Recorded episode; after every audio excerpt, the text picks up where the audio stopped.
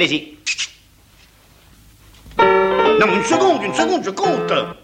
Alors, 3, 4. On ne parle pas la bouche pleine.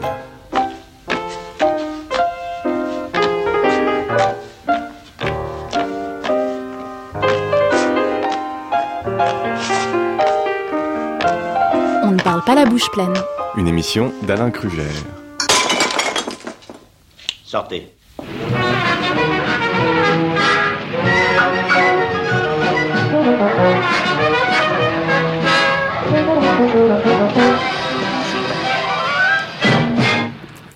Bonjour. Bonjour. Bonjour Thierry Marx, je suis très heureux de vous accueillir euh, dans, dans ce studio de France Culture euh, parce que jusqu'à présent je savais qu'on on ne parlait pas à la bouche pleine mais je sais désormais qu'on ne meurt pas à la bouche pleine aussi. C'est vrai, c'est le, le titre de ce roman noir que j'ai écrit avec Odile Bouillet. Et qui est publié aux éditions 109. Exactement. Et qu'est-ce qu'on fait avec du 109 Du boudin. On fait du boudin. Donc ce qui est très bien pour un ancien légionnaire parce Ouais. que c'est quand même euh, des notions d'honneur et de fidélité qui sont pas négligeables. C'est vrai. Alors d'abord, euh, la Légion est venue bien après. Euh, J'ai d'abord été euh, troisième régiment parachutiste d'infanterie de marine et j'ai servi aux côtés de la Légion étrangère. Mais j'ai la chance d'être euh, première classe d'honneur de la Légion étrangère. J'en suis très fier, avec honneur et fidélité. Je crois que jusque dans, dans la mort, j'en- j'en porterai cela. Alors, euh, je, je ne vais pas du tout vous infliger euh, la prière du légionnaire. hein. Je ne vais vous donner ni la tourmente, ni la souffrance, euh, mais l'ardeur au combat volontiers. Et je sais que vous êtes un, un passionné aussi euh, de Miyamoto Musashi, euh, un autre euh, grand samouraï. Et ce que j'aimerais, c'est que vous nous disiez euh, comment, dans la façon de de se construire en tant que chef, on met en pratique les, les armes du samouraï. Les armes et la mentalité du, du, du samouraï, vous savez. La philosophie Euh, du La samouraï. philosophie du samouraï, c'est euh, la maîtrise du geste. Et c'est écrit Miyamoto Musashi, maîtrise du geste, maîtrise du feu, le feu intérieur, le feu qui pourrait nous, nous dépasser, nous dominer, et le, la maîtrise du temps, euh, le bon timing. Et en cuisine, c'est à peu près la même chose. Coupe juste, goût juste, c'est la maîtrise du geste, la coupe. La maîtrise de la cuisson, le feu, et le bon timing pour faire les choses. Et c'est comme ça qu'on fait une grande cuisine, et c'est pour ça qu'aussi Alain Chapelle écrivait euh, La cuisine pas que des recettes. Effectivement, ce n'est pas que des recettes. Et dans la mentalité du samouraï, il avait cette relation à la nature. C'était le côté euh, bouddhisme shintoïste, et il avait cette relation à la nature, donc on ne gâche pas et on respecte ce que la nature nous donne. Donc c'est tout l'état d'esprit aussi d'un d'un cuisinier. D'ailleurs, il y a, un de ces préceptes que je, je trouve intéressant qui est vénérer les Bouddhas et les divinités, mais ne pas compter sur eux.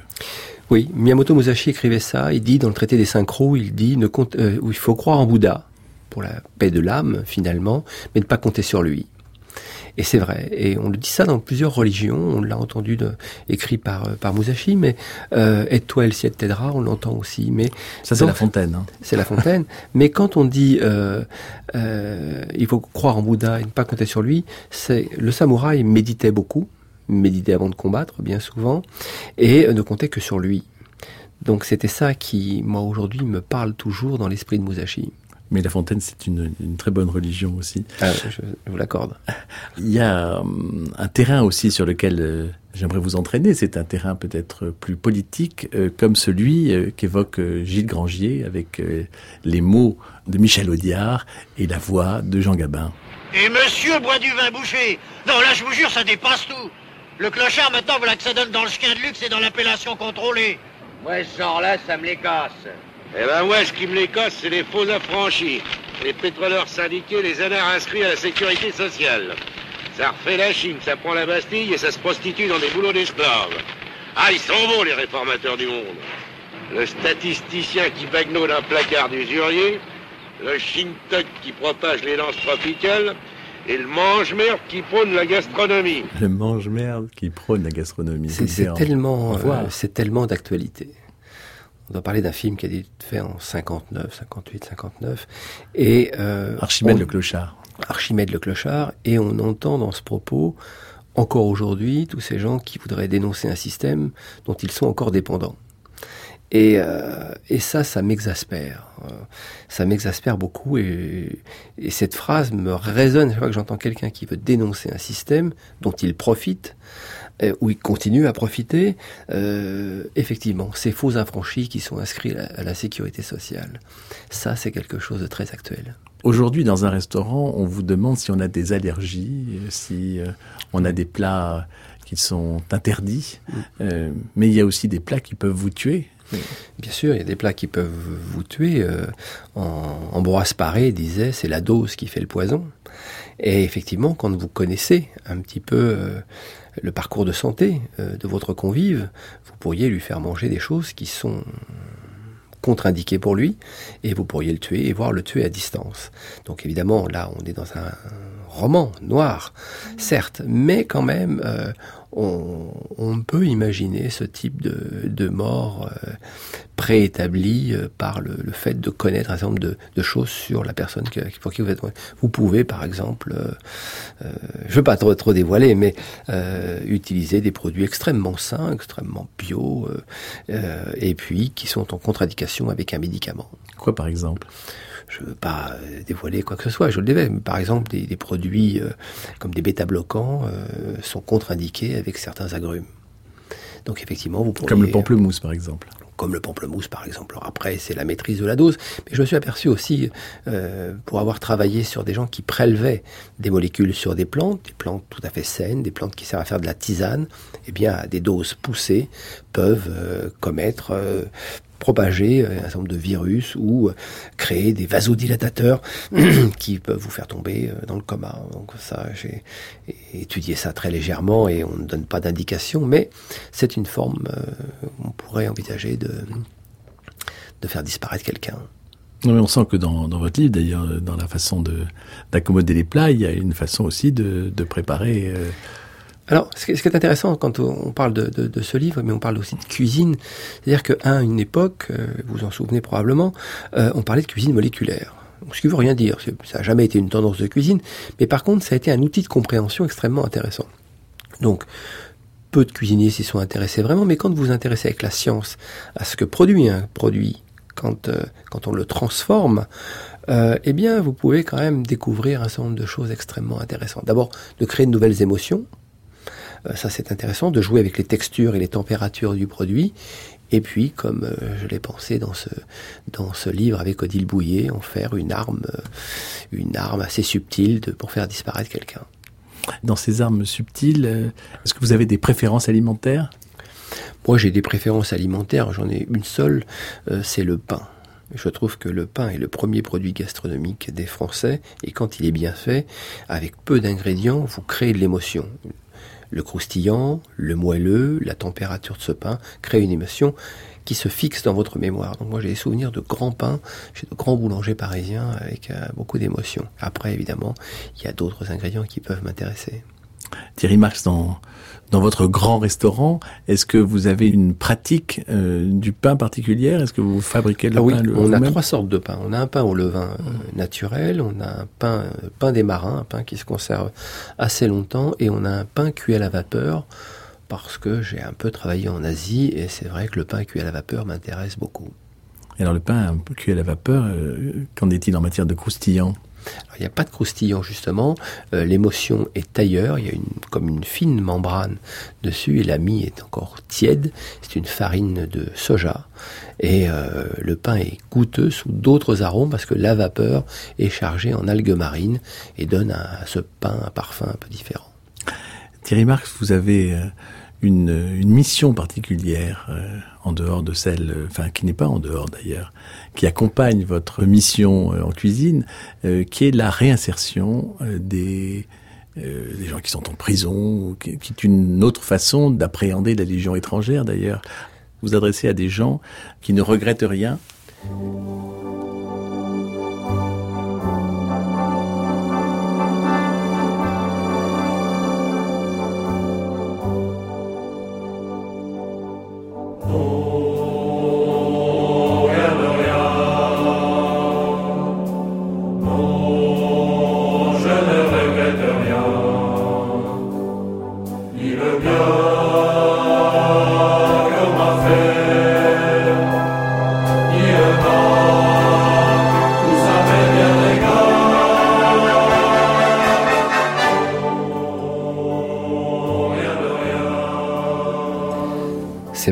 C'est vrai que ces écoles d'insertion euh, sont faites pour des personnes éloignées de l'emploi, très éloignées de l'emploi ou sous main de justice.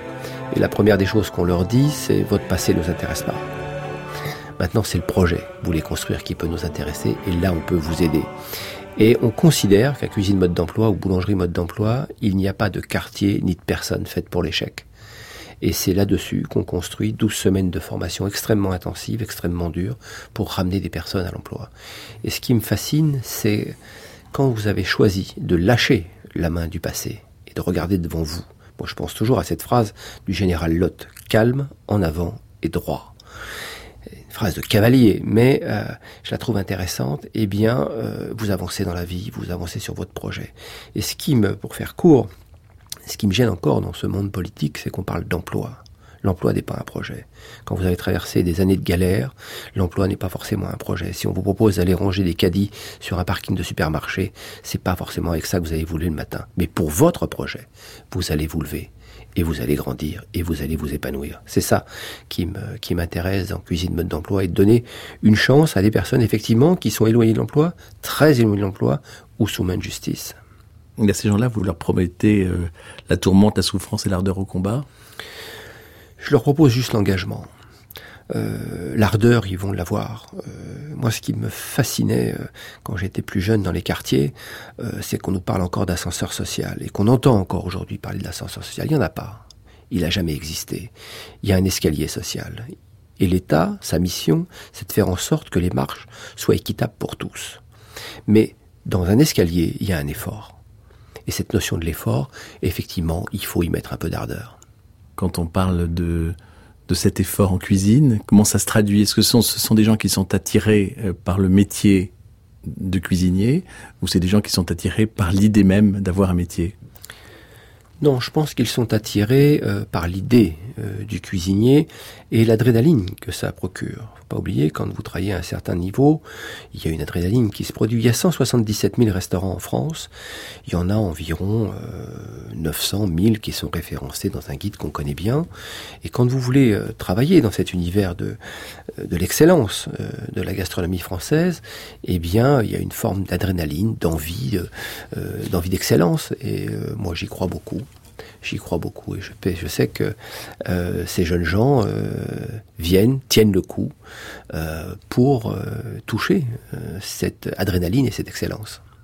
L'excellence, c'est le sur-mesure, c'est cette, L'excellence, c'est le sur-mesure, mais l'excellence, c'est tous les cuisiniers dignes de ce nom qui ont du respect pour un produit, le transforment pour lui donner un confort de dégustation en restant au plus près du goût originel. Vous voyez tout le chemin à parcourir Transformer un produit pour lui donner un confort de dégustation, pour rester au plus près du goût originel. Voilà encore l'histoire, maîtrise du geste, maîtrise du feu, maîtrise du temps. Et ça, c'est plusieurs années. C'est pas un apprentissage cosmétique euh, de la cuisine où on recopie une gravure ou une photo prise chez un confrère pour essayer de recopier ou de copier bêtement un plat. Il y a toute une philosophie qui se crée euh, derrière un cuisinier qui veut euh, qui veut être un cuisinier auteur et en France, on a la chance, on est un rare pays, à avoir des cuisiniers qui sont de véritables auteurs. De la couture à la cuisine, quel est le lien? Le geste, le geste, l'excellence, euh, la qualité du produit, la texture du produit, le sourcing du produit, là où il a été fait, où il a été filé, euh, quel petit métier il y a derrière une belle robe, quel petit métier euh, dont on a besoin pour faire un joli costume. En cuisine, c'est la même chose. Si la terre ne vous amène pas un produit euh, d'excellence et que dans ce produit d'excellence, eh bien, vous en fassiez quelque chose qui va vous laisser de l'émotion. Parce que la grande difficulté du cuisinier, c'est donner de la mémoire à de l'éphémère. Donc c'est global. C'est global. De la, de la porte d'entrée du restaurant à l'hospitalité qu'on va vous donner dans ce lieu, tout ça va contribuer à l'excellence du plat. C'est très compliqué. Et ça se joue au quotidien. Et c'est là où, euh, je pense, pour les cuisiniers dits auteurs, il y a cette volonté de vivre cette adrénaline-là.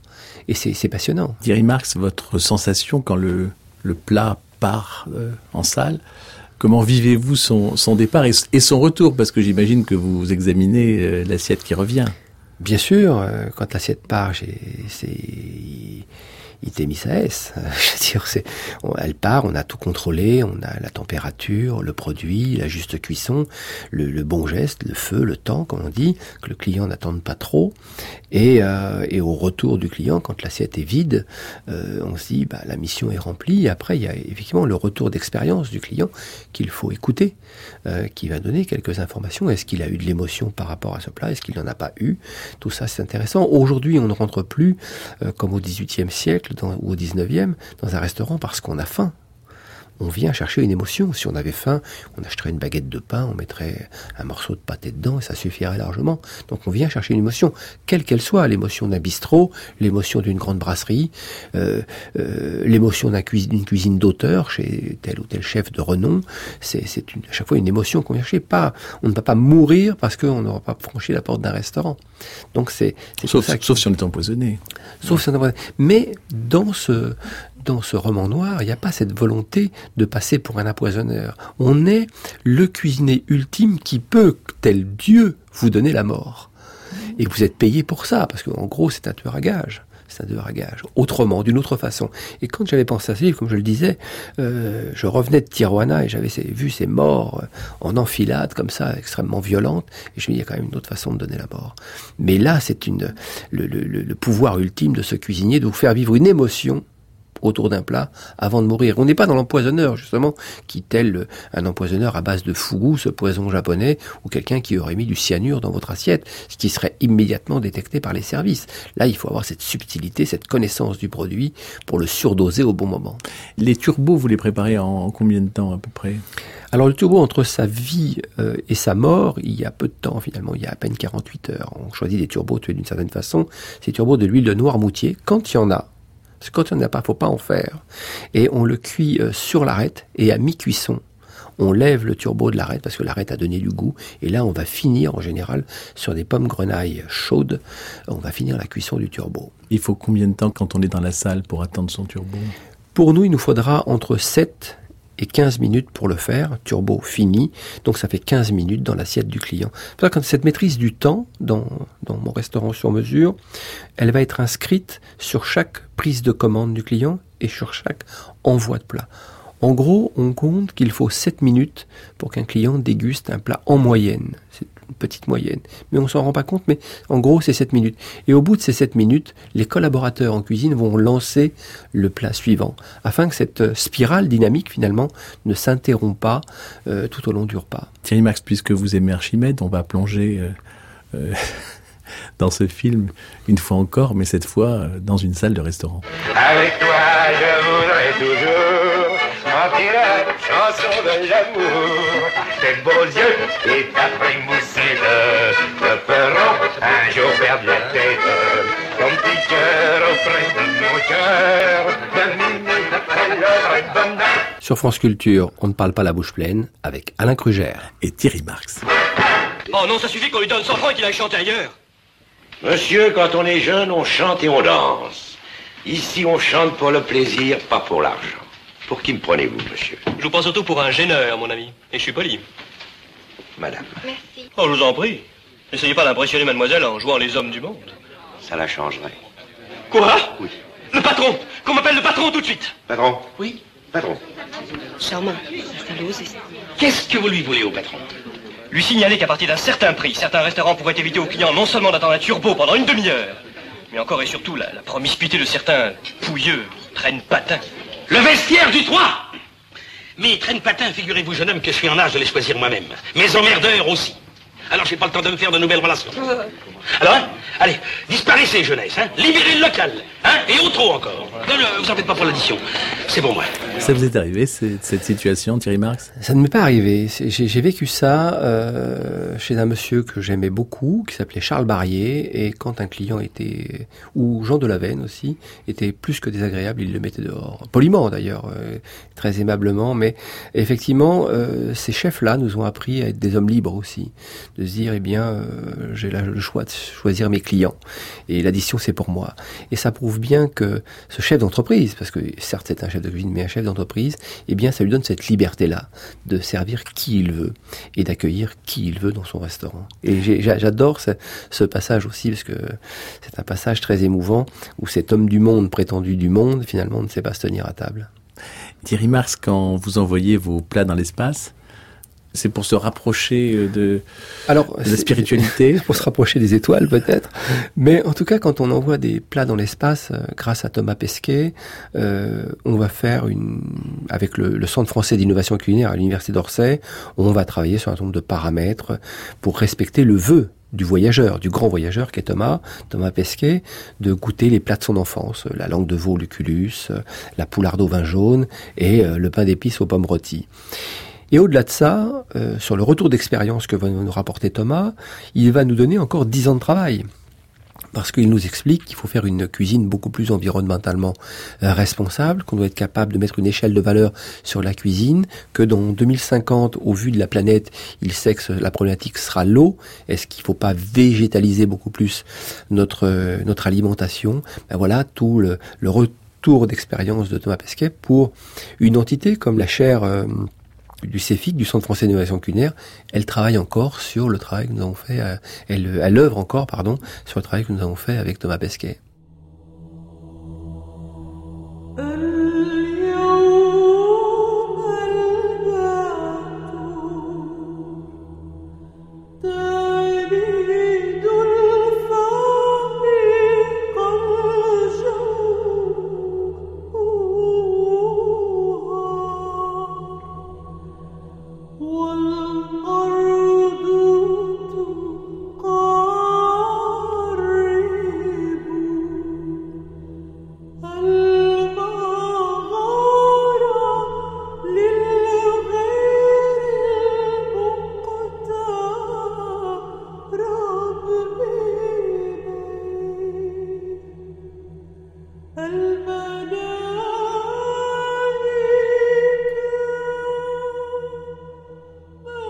C'est de la spiritualité. C'est vrai que j'ai découvert Sœur Marie Kérouz il y a quelques années maintenant, et c'est vrai que j'avais souvenir du Liban, euh, d'un Liban euh, déchiré. Euh, à une époque, je retrouvais la paix de, l'esprit dans les églises, et un jour, j'ai entendu la voix de, de Sœur Marie Kérouz, l'hymne à la Vierge, premier, premier enregistrement, je crois. Et cette voix euh, vous amène à la spiritualité très vite, peu importe euh, vos pensées spirituelles, mais euh, j'adore, j'adore vraiment. Je peux passer du Sœur Marie Kérouz très souvent en méditation. on oublie que toute la profondeur de cette voix et de ces chants. du chant melchite chrétien, tous ces chrétiens de l'Orient, on oublie un petit peu euh, des fois qui sont dans des conditions terribles. Euh, on oublie de le dire, on ne le dit pas assez. Et moi j'ai souvenir de cette voix de Sœur Marie Kérouz euh, qui se rappelle à, ma mémoire très souvent. Il y a un, hymne, un hymne gastronomique mm. qui va sûrement vous rappeler quelque chose aussi. Tiens, voilà du boudin, voilà du boudin, voilà du boudin. Pour les Alsaciens, les Suisses et les Lorrains. Pour les Belges, il n'y en a plus. Pour les Belges, il n'y en a plus. Ce sont des tireurs au cul. Pour les Belges, il n'y en a plus. Pour les Belges, il n'y en a plus. Ce sont des tireurs au cul. Oui, c'est euh, l'hymne de la Légion étrangère. Moi, je suis très fier parce que je suis le parrain du GRLE, du groupement de recrutement de la Légion étrangère.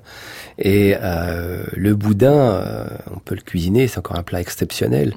Et on peut parler de deux produits intéressants à la Légion étrangère, le boudin et l'oignon. Il y a le champ de l'oignon. Et euh, quand vous faites un boudin, vous le faites pocher dans un bouillon riche en oignons, vous récupérez ce bouillon, ce bouillon que vous émulsionnez, vous grillez le boudin, vous le mettez au fond d'une casserole, vous mettez ce petit bouillon émulsionné dessus, et vous allez voir que ce jeu de texture et de température avec quelques oignons grillés dessus, c'est absolument délicieux. Mmh. et vous, vous préparez souvent du boudin, Thierry Marx? Plus vraiment, plus maintenant. Euh, J'étais surpris, euh, dernier voyage au Japon, de découvrir que un chef japonais m'a proposé euh, du boudin à déguster. J'ai dit, mais comment vous pouvez connaître cette recette? C'est une recette qui vient de la région d'Hokkaido. Et euh, il me l'a fait goûter, c'était très très bon. Mais je le cuisine plus beaucoup. D'abord, c'est un autre métier, c'est le métier de charcutier. Et il y a une, euh, il y a un savoir-faire au niveau du boudin pour l'embosser, le mettre en boyau, comme on dit. Et c'est vrai que ce sont des savoir-faire qui qui se perdent un petit peu, et je le regrette. Il y a un très bon boudin dans le Sud-Ouest. Et il y a un très bon boudin chez un charcutier à Paris que j'adore. Euh, donc je peux m'en fournir là-bas. Ah oui. Oui, j'ai Gilles Véraud. euh, c'est un boudin excellent. Et puis, euh, dans le sud-ouest, il y avait un grand monsieur qui est décédé, hélas, qui s'appelait Monsieur Para, qui faisait un boudin très large, très épais, qui était très très très bon aussi. Mais y a, ça continue, ça. Bien sûr, il fait le boudin en conserve. Je crois que c'est Alain Ducasse qui doit produire euh, euh, ce boudin. Et puis il y a une maison qui s'appelle, euh, je ne vais pas citer de marque, mais qui est à Saint-Sevé, qui fait un boudin euh, aussi qui est excellent. À Ah bah, tartiner d'ailleurs. Tartiner, c'est délicieux. Et vous le tartinez sur, sur du pain Alors un pain de seigle, moi j'aime bien le, le pain, le pain de seigle. Je, je trouve toujours un côté, euh, je le laisse rassis hein, d'ailleurs, j'aime bien ça. C'est un côté, euh, une ruralité dans, cette saveur et dans la saveur du boudin et dans la saveur du de ce pain de seigle, légèrement toasté, réhumidifié avec un petit peu d'eau pour lui redonner un petit peu de, souplesse. Et euh, je pose une tranche de boudin écrasée légèrement dessus et un peu d'oignon râpé cru ou de ciboulette si vous n'aimez pas l'oignon. Et ça, ça fait de, de grands plats de mémoire. Ça fait vraiment de grands plats de mémoire. Et alors, quel est le, le premier plat que vous faites goûter euh, aux, aux jeunes gens qui veulent euh, se reconstruire dans la cuisine? Oh, il y en a, euh, il y en a pas en particulier. On commence, on commence à leur faire goûter tout ce qui est bouillon. Bouillon et fond, c'est comme ça qu'on commence à apprendre le métier et redonner du sens à ça. Et puis ensuite, on apprend la coupe des légumes. Et en général, on commence par les soupes. Donc le premier, la première émotion chez quelqu'un qui va rentrer en formation chez nous, c'est ou la soupe ou l'omelette. Parce que dans l'omelette, il y a vraiment cette maîtrise du geste absolument nécessaire. Une omelette à la fourchette, roulée, la maîtrise du feu, ni trop cuite, ni pas assez cuite, et le bon timing pour la faire. Alors, j'aimerais, avant, avant de, de vous quitter et avant de nous quitter, j'aimerais que vous nous fassiez euh, une, une omelette. Alors pour faire une omelette, c'est très assez simple. Vous allez mettre sur un feu moyen une euh, poêle métallique que vous avez déjà passée au gros sel pour euh, éviter qu'elle n'attache. Vous allez mettre une matière grasse, une matière grasse moitié huile, d'huile de colza ou d'huile d'arachide, une pointe de beurre, légèrement, sinon il va colorer trop vite. Vous allez battre vos œufs à la fourchette, trois œufs par personne, salés, poivrés. Quand vous avez une légère fumée qui se dégage de votre huile, vous allez pouvoir y plonger votre saladier avec les œufs et vous allez tourner gauche sur droite, droite sur gauche afin de donner du moelleux à votre omelette. Vous allez incliner la poêle et vous allez rouler l'omelette. Ensuite, vous allez donner un léger coup de poing sur le bout de la queue de la poêle pour que l'omelette soit ovale et roulée. Et vous allez la servir comme ça sur une assiette. Et ça, c'est un moment d'émotion incroyable. Il n'y a pas d'omelette baveuse, il n'y a pas d'omelette pas assez cuite. Il y a une omelette juste cuite. Merci Thierry Marx. Eh bien, je recommande On ne meurt pas la bouche pleine euh, d'Odile Bouillet et Thierry Marx aux éditions 109. Merci. 3, 4.